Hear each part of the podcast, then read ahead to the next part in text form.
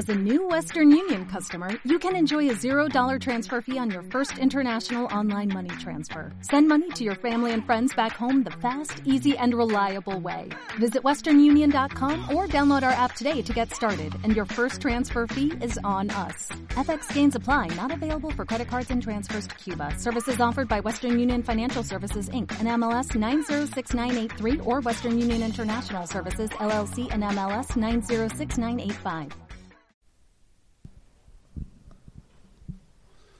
Estamos hablando de aprender a descubrir a Dios en la vida cotidiana, en lo sencillo, en lo ordinario, porque es allí donde se hace presente. No tenemos que esperar a algo fuera de lo normal, sino que en este caminar se hace presente y la verdadera contemplación es saber mirar de tal manera que descubrimos a Dios en nuestra vida. Hay numerosos poetas que han hecho esto. Aquí les cito a Francis James. Vivió en Inglaterra y ya saben que a principios del siglo XX todavía era muy difícil ser católico en Inglaterra.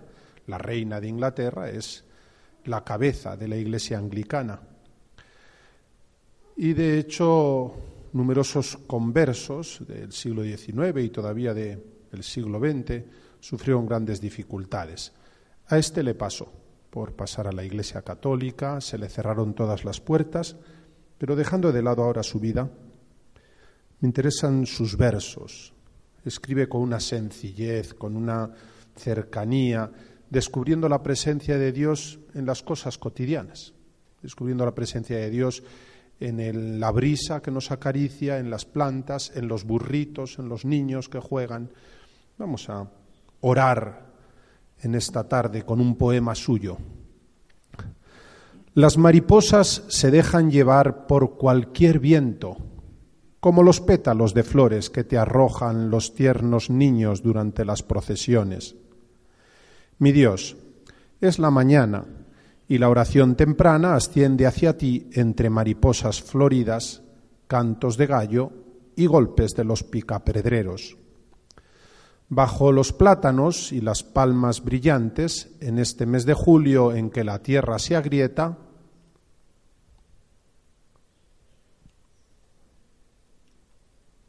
Se escuchan, sin verlas, las cigarras chirriantes que cantan sin descanso a tu omnipotencia. El mirlo inquieto, desde los oscuros arbustos junto a las aguas, intenta prolongar su silbo, pero en vano. Ignora que lo aburre. Se posa y de repente toma vuelo a ras de tierra, en línea recta, como si fuera un rayo, y luego se pierde por completo.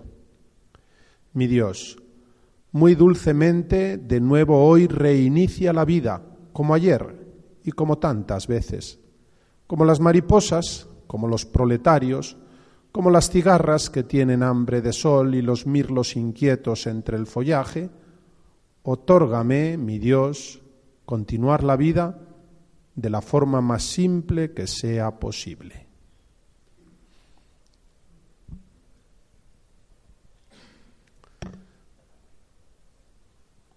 A eso estamos llamados, a descubrir la presencia de Dios en esta vida cotidiana, sencilla, en el trabajo, en las mariposas, en el campo. Es un reto y es nuestra posibilidad de ser felices y de ser cristianos. Descubrir al Dios que de verdad se ha hecho carne, es decir, ha entrado en nuestra historia. Aunque soy consciente de que no es sencillo en un mundo cambiante a una velocidad tan trepidante. Bueno, después de todas estas reflexiones quiero hablarles de un documento que puede parecer que a ustedes no les interesa porque habla sobre la vida consagrada, pero es un documento que en lo que es la historia de la Iglesia, por primera vez creo se atreve a utilizar una serie de criterios y un lenguaje absolutamente novedoso. Es reciente, es del año 2017 es de la Congregación para los Institutos de Vida Consagrada y Comunidades de Vida Apostólica y se titula A vino nuevo, odres nuevos. La vida consagrada desde el Concilio Vaticano II, retos aún abiertos. Hasta ahora, desde el Vaticano II se hablaba siempre de refundar los institutos, renovar los institutos, con un lenguaje similar siempre. Pero claro, refundar es volver a fundar, renovar es a partir de lo que hay ahora encontrar algo nuevo. Por primera vez en este documento se dice tenemos que atrevernos a innovar, a inventar algo distinto. Es sorprendente. Es sorprendente porque ciertamente el mundo ha cambiado tan rápido que no basta con mantener lo que tenemos, ni aun siquiera con renovarlo. Y el documento dice que la mayoría de nuestras energías hoy se gastan en eh, el mantenimiento de grandes edificios, de grandes estructuras, y tenemos tantas urgencias, tantos problemas concretos que enfrentar cada día, que no nos da tiempo a lo esencial, a buscar caminos nuevos, a buscar caminos nuevos para poder eh, hacer presente el reino de Dios también en esta sociedad. Piensen un poco. Cuando cae el imperio romano, parecía que era el fin del mundo, y así lo interpretaron grandes autores como San Agustín. Veían las ciudades, la cultura, el mundo que ellos habían conocido, que era destruido, totalmente destruido por los bárbaros. Estos pueblos no estaban acostumbrados a una sociedad urbana como el imperio. Ellos normalmente en invierno vivían en sus grupos, en sus tribus, y en primavera hacían las racías. Iban a las ciudades, mataban a todo el que pillaban, pegaban fuego, se llevaban la cosecha, los animales, los muchachos como esclavos, y así hasta el año siguiente. Primavera y verano cazando lo que otros habían hecho y destruyendo lo que otros habían hecho. Claro, parecía de verdad el fin del mundo. Bueno, pues los monasterios benedictinos consiguieron salvar la cultura y el cristianismo. Allí en los scriptoria se copiaban los manuscritos antiguos, pero no solo eso. En muchas otras instituciones conservaron el cultivo de la tierra, em, los sistemas de regadío, eh, sistemas de arquitectura, hasta cosas que nos parecen hoy tan sencillas. Han oído todos hablar del perro llamado San Bernardo, pues así, cultivaron, cuidaron razas específicas. San Bernardo era porque era del monasterio del Gran San Bernardo y tenían a estos perros que criaban amaestrados para recuperar a los que se perdían entre la nieve. O han oído hablar de los caballos, se les llama indiferentemente de raza árabe, de raza española, que son los cartujanos famosos. Bueno, pues estos eran eh, los monasterios que se mantenían, etcétera. Y así eh, a lo largo de la Edad Media, la cultura se salvó en los monasterios. Los monasterios eran autosuficientes, estaban en el medio del campo y allí había en todos escuelas monásticas. Y pudo renacer el cristianismo porque desde los monasterios se reevangelizó totalmente Europa. Bien, hubo un cambio radical en el siglo XIII, parecía que también eh, todo se acababa, todo como se conocía, porque empezaron a surgir las ciudades, no grandísimas ciudades, pero ya eran ciudades, el comercio, los viajes, otro tipo de actividades, surgían los gremios, y claro, los monasterios ya no servían, porque los monasterios estaban en el medio del campo y hasta entonces se iba allí, pero la gente ya no vivía ahí, sino en torno a las ciudades, donde se construían una sociedad nueva. Y ahí surgieron las órdenes mendicantes. San Francisco de Asís, los franciscanos, Santo Domingo de Guzmán, los dominicos, los carmelitas, San Pedro Nolasco, los mercedarios. En el siglo XIII surgen todas estas órdenes nuevas, que son los que van a llevar la evangelización a las ciudades nuevas. Y de hecho, de los estudios de estas órdenes van a surgir las universidades en torno a las catedrales de las ciudades. Bueno, pues es algo distinto y parecía que era el fin de la vida monástica, como se conocía, porque las órdenes mendicantes ya no vivían con un voto de estabilidad siempre en un monasterio, sino que se iban de un sitio para otro, vivían en cualquier casa, etcétera, y era una estructura absolutamente distinta. Llega el siglo XVI y empieza una realidad también nueva.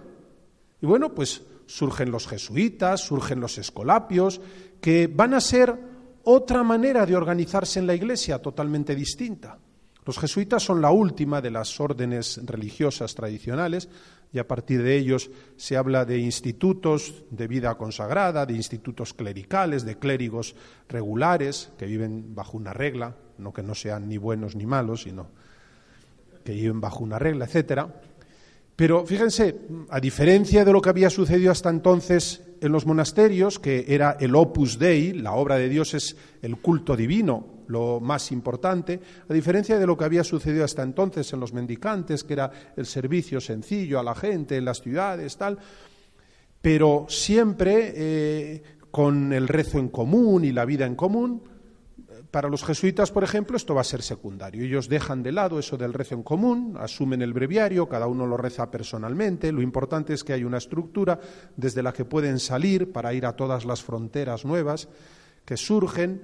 Pues bien, pues eh, de esta manera se evangelizan, se abren nuevos caminos y, y se encarna el evangelio de una manera nueva.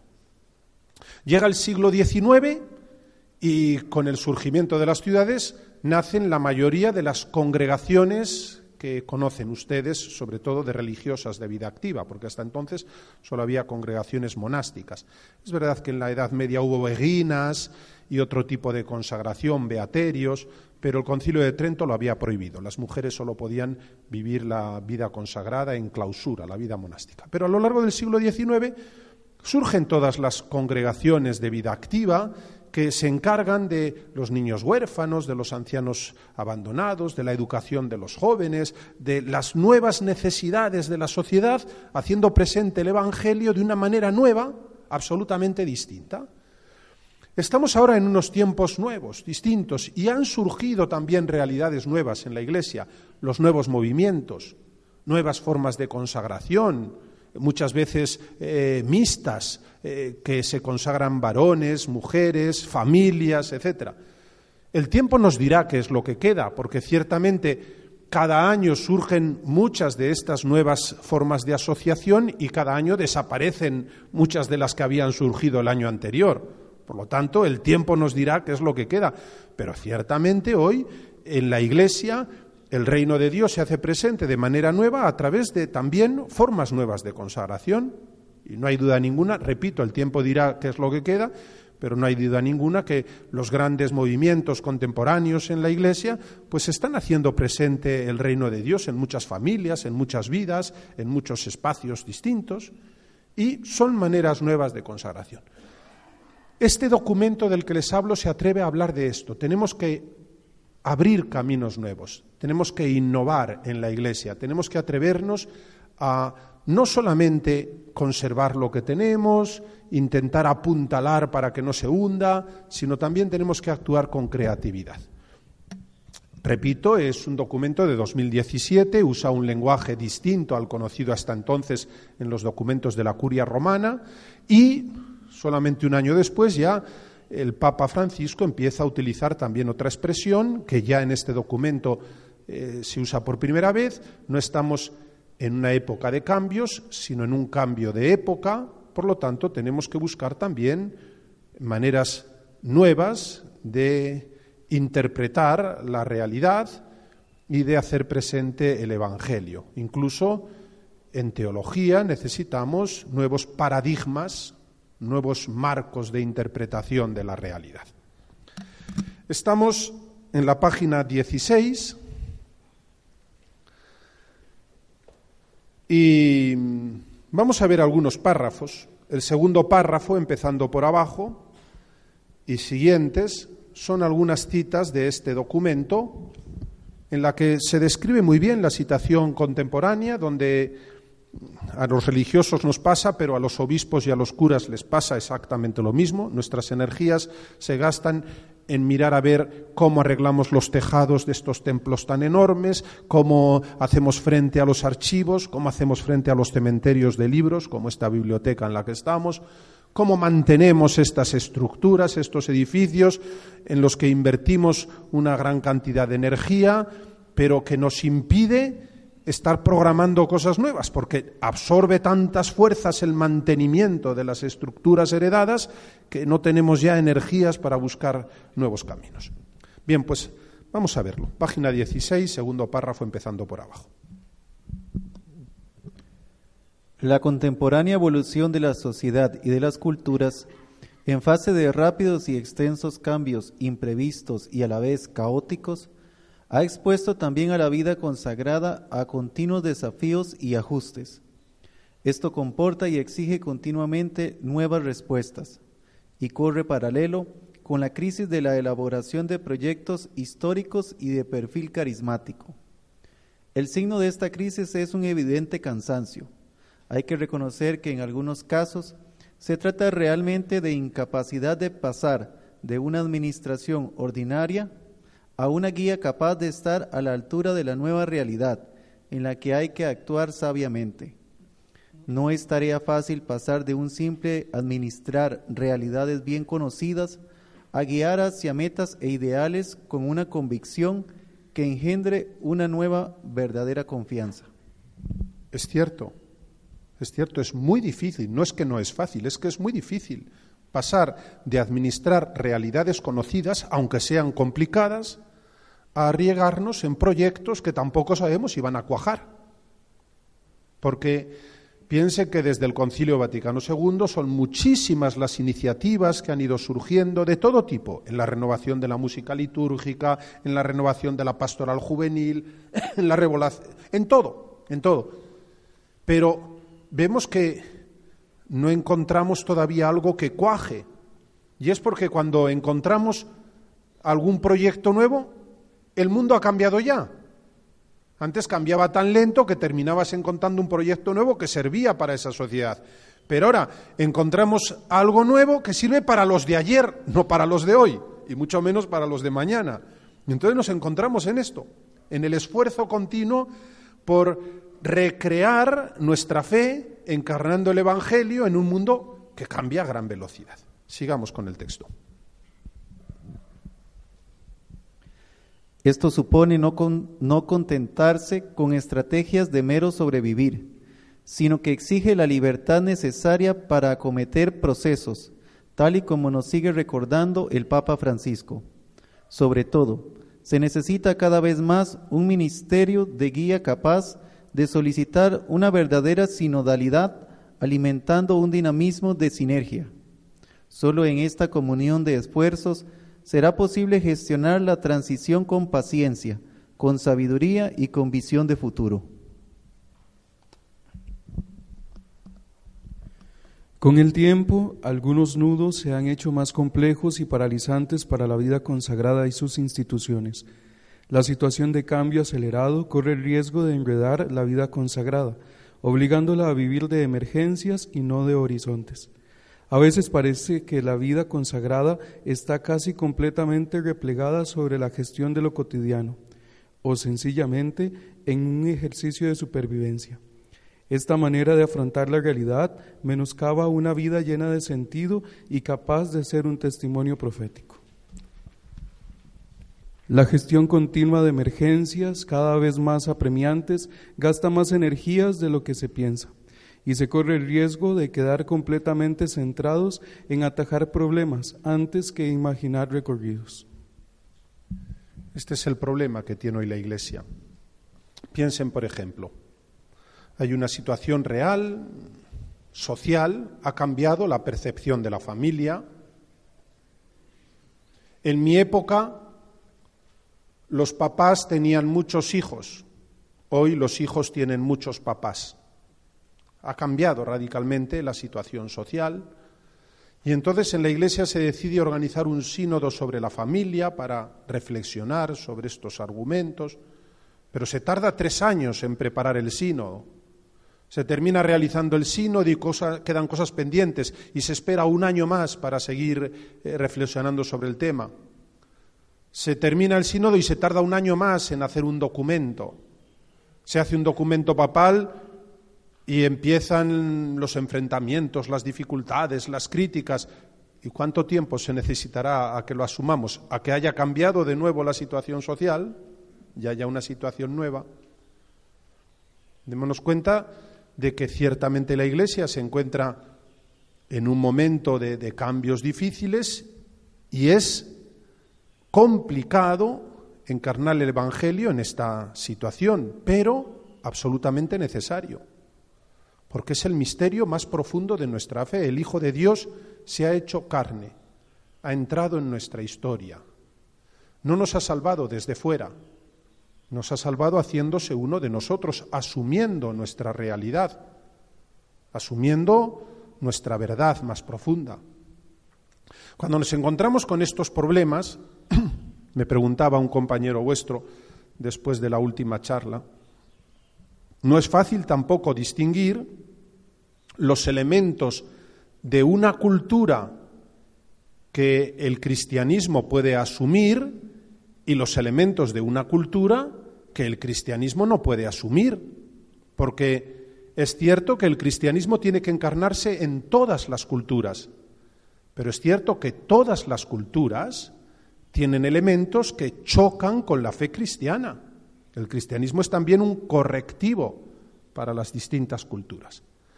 A lo largo de los siglos, por ejemplo, en una sociedad que se decía cristiana, se admitía la esclavitud y se utilizaba la Biblia para justificarlo, cuando en realidad la Biblia sobre estos argumentos lo que hace es testimoniar las prácticas de una época, pero no justificarlas. A la luz de un texto o de algunos textos de la Biblia, sí, te dicen claramente lo que hay que hacer, cómo hay que actuar con los esclavos, etcétera. Hay una legislación a propósito, pero a la luz de toda la Biblia te das cuenta que esos textos no pueden aceptarse. Por supuesto que San Pablo dice que los esclavos obedezcan a sus manos, a sus amos. Pero si leemos la obra completa de San Pablo, también vemos que dice, entre nosotros ya no puede haber libres y esclavos, porque todos somos iguales en Cristo Jesús. Por supuesto que San Pablo dice que la mujer se someta al marido, pero leamos el contexto. San Pablo dice, sométanse unos a otros por amor, a imitación de Cristo Jesús, que vino a ser el servidor de todos. Ah, amigo, esto no es solo para las mujeres. Y de hecho, eh, el mismo San Pablo dice, entre nosotros ya no hay mujeres y varones, ni esclavos ni libres, ni judíos ni extranjeros. Todos somos iguales en Cristo Jesús. Entonces, un texto sin contexto se convierte en un pretexto. Y es muy problemático esto, porque podemos sacar de contexto un texto de la Biblia y lanzárselo a los demás. Especialmente textos de la legislación del Antiguo Testamento, referidos a, la ética sexual, familiar, etcétera, tenemos que darnos cuenta de que hay una evolución y que nosotros tenemos que guiarnos por las actitudes de Jesucristo, que es el que ilumina nuestra vida. Y entonces, cuando uno te lanza un texto del Levítico para justificar una cosa o condenar otra, eh, habría que decirle, bueno, hay muchos otros textos del Levítico que sin embargo hacemos la vista gorda. Cualquiera de nosotros estaría condenado porque ahí mismo te prohíbe el mezclar los distintos materiales a la hora de hacer la ropa. Tiene que ser o de lino o tiene que ser de lana. Todos nosotros usamos ropa mezclada y sintética además. A la hora de comer, prohíbe mezclar la leche y la carne, por lo tanto no puedes comer un día carne y después yogur o queso o cosas por el estilo. Sabemos que eso son consideraciones propias de una etapa histórica, de una cultura, y la Biblia nos da testimonio, y bien, la palabra de Dios se encarna también en esas culturas y en esas épocas, como dice el inicio de la carta a los hebreos. Muchas veces y de muchas maneras se ha manifestado Dios a nuestros antepasados, en cada cultura, en cada generación. Pero añade esta carta a los hebreos, ahora, en estos tiempos finales, se nos ha manifestado en Cristo. Él tiene que ser la clave, ¿Cuáles son las actitudes de Cristo? ¿Cómo se comportaba Cristo ante las mujeres, por ejemplo? ¿Cuál era su relación? En una sociedad en la que todos los varones al levantarse rezaban, y lo conservan los judíos ortodoxos, te doy gracias, Señor, porque no me has hecho ni esclavo, ni gentil, ni mujer. En una sociedad en la que recoge el Talmud palabras tan duras como estas, maldito el hombre que enseña a las mujeres, Mejor entregar la Torá a las llamas a permitir que una mujer la toque. En ese contexto Jesús tiene discípulos y discípulas. Recuerden la escena de Marta y María, que en su época fue absolutamente escandalosa. Por lo que se ve, Marta, María y Lázaro eran terratenientes, porque Jesús y los discípulos se alojaban en su casa cuando iban a Betania, a Betania de Judea, no la del otro lado del Jordán, la del bautismo, al lado de Jerusalén, hoy separada por el muro. Cuando iban a Betania, se alojaban en la casa. Allí iban 20, 30 personas y se quedaban a dormir y a comer. Tenían que tener medios, porque si no ya me dirás tú cómo daban de comer a tanta gente. El caso es que Marta está preparando las cosas y María está escuchando la predicación de Jesús a sus pies. Los discípulos son los que se sentaban a los pies del rabino, a los pies del maestro. Y Marta, intentando ser delicada, dice, Maestro, ¿no te importa que mi hermana me deje solo, sola con la servidumbre? Atención, que en las traducciones es un poco problemático, porque a veces pensamos es que Marta está cocinando. No, no. Marta dice, está al cargo de la servidumbre. Tiene criados que lo hacen. Entonces hay que leer con más atención. Lo que está diciendo es, ¿qué va a pensar la gente de nosotros? cuando está prohibido que la mujer sea discípula de un rabino y está hasta aquí sentada y nosotros somos aquí los que detentamos la autoridad en el pueblo. Y Jesús responde, mira, María ha elegido la parte mejor y no se la van a quitar. ¿Cuál es la actitud entonces de Jesús ante las mujeres? ¿Cuál es la actitud de Jesús ante las instituciones públicas? Ante los necesitados, ante el templo, ante Dios. Esto es lo que de verdad tenemos que estudiar y esto es lo que de verdad tenemos que asumir. No podemos repetir los actos de Jesús. Nosotros no vivimos en Galilea. Nosotros no podemos caminar por las sendas por las que él anduvo. Incluso si vamos de peregrinación, vamos en autobús cómodamente con aire acondicionado. Nosotros no podemos alimentarnos con las comidas que él tomó o vestirnos como él se vistió, pero sí podemos apropiarnos de sus actitudes, de su manera de estar ante el mundo y de relacionarse con los demás. Y esto es lo que tenemos que intentar encarnar en cada sociedad. Entonces, vemos cómo los graves problemas de la Iglesia apostólica venían todos de por ahí y cómo el concilio de Jerusalén se convocó para esto. Ya les hacía yo referencia esta mañana, había un grupo grande de, de cristianos en Jerusalén que decían Jesús ha venido a salvar a todos, pero Jesús es judío como nosotros. El que quiera salvarse, que se haga judío que conserve las tradiciones de los judíos, las tradiciones sobre todo alimenticias, pero también todas las demás. Y recuerden que en Antioquía llega Pedro y bueno, mm, cena con los demás. Y esto es una cosa seria porque la cena es también la Eucaristía. Pero llegan estos judeo-cristianos de Jerusalén y Pedro ya no se atreve a cenar con los otros porque los judíos no pueden cenar con los paganos es decir, ni aun siquiera para la Eucaristía. Y San Pablo, delante de todos, le dice que es un fariseo, que es un sinvergüenza, que es un traidor y que eh, o está con Cristo o está contra Cristo, pero que eso no puede ser. Y ahí saltaron chispas y bueno, tenemos testimonios abundantes sobre esto y el pobre Pedro tuvo que agachar la cabeza y, y decir, llevas razón. Pues a partir de estos conflictos se tiene que hacer un encuentro en Jerusalén donde se reúnen las columnas de la Iglesia y donde la comunidad de Jerusalén insiste en que estos que vienen a la fe tienen que conservar nuestras tradiciones. Y Pablo dice que lo que nos salva no son las tradiciones. Lo que nos salva no es lo que comemos, cómo nos vestimos, lo que nos salva no es la circuncisión o la no circuncisión, lo que nos salva no es eh, este tipo de cosas. Lo que nos salva es Jesucristo. Por lo tanto, hay que mantener firme lo que es la fe en Jesucristo, pero las tradiciones particulares de un pueblo no se pueden imponer a otro. Y entonces pueden ser cristianos los que viven visten, se alimentan y se relacionan de una manera o de otra o de la más allá.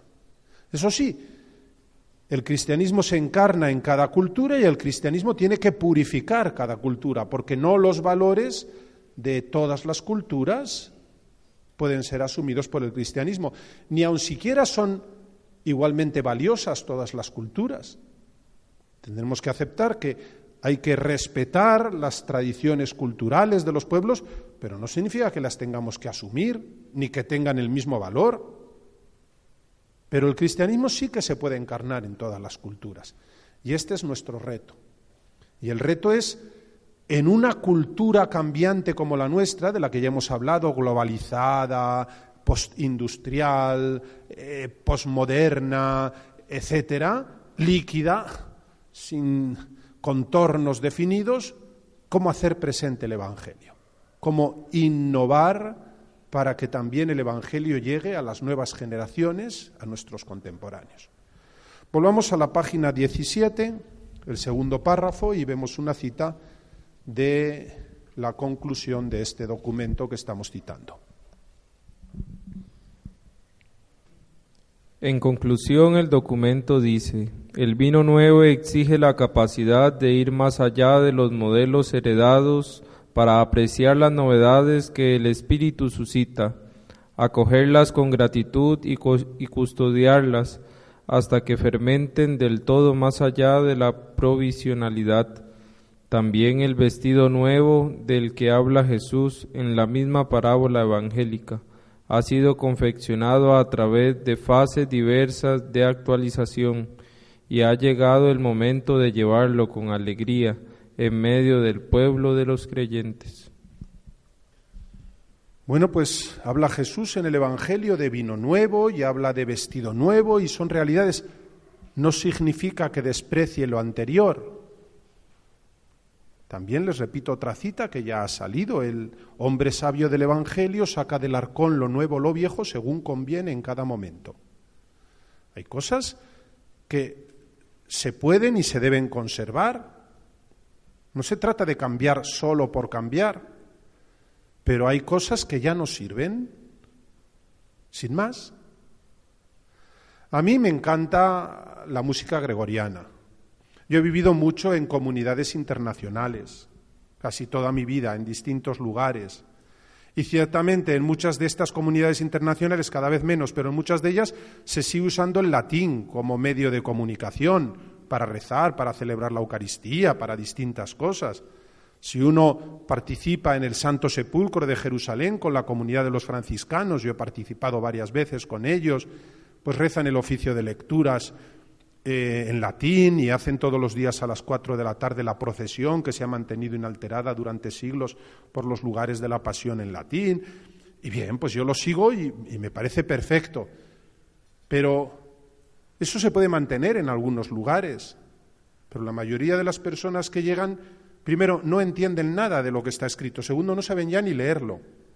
Entonces lo que ven ahí es, bueno, pues unos elementos arqueológicos de la fe, igual que ven también edificios antiguos que contemplar, pero no significa que tengan que vivir eso, porque es imposible.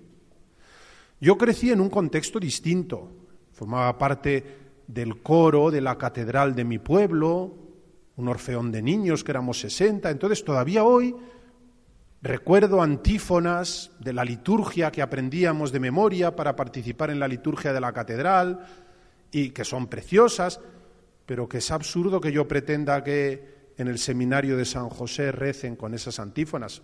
Un día se puede cantar una antífona en latín, sí, porque también es parte de nuestra herencia cultural, pero no puede ser lo ordinario, porque los seminaristas pues ya ni entienden eh, lo que quieren decir esas antífonas.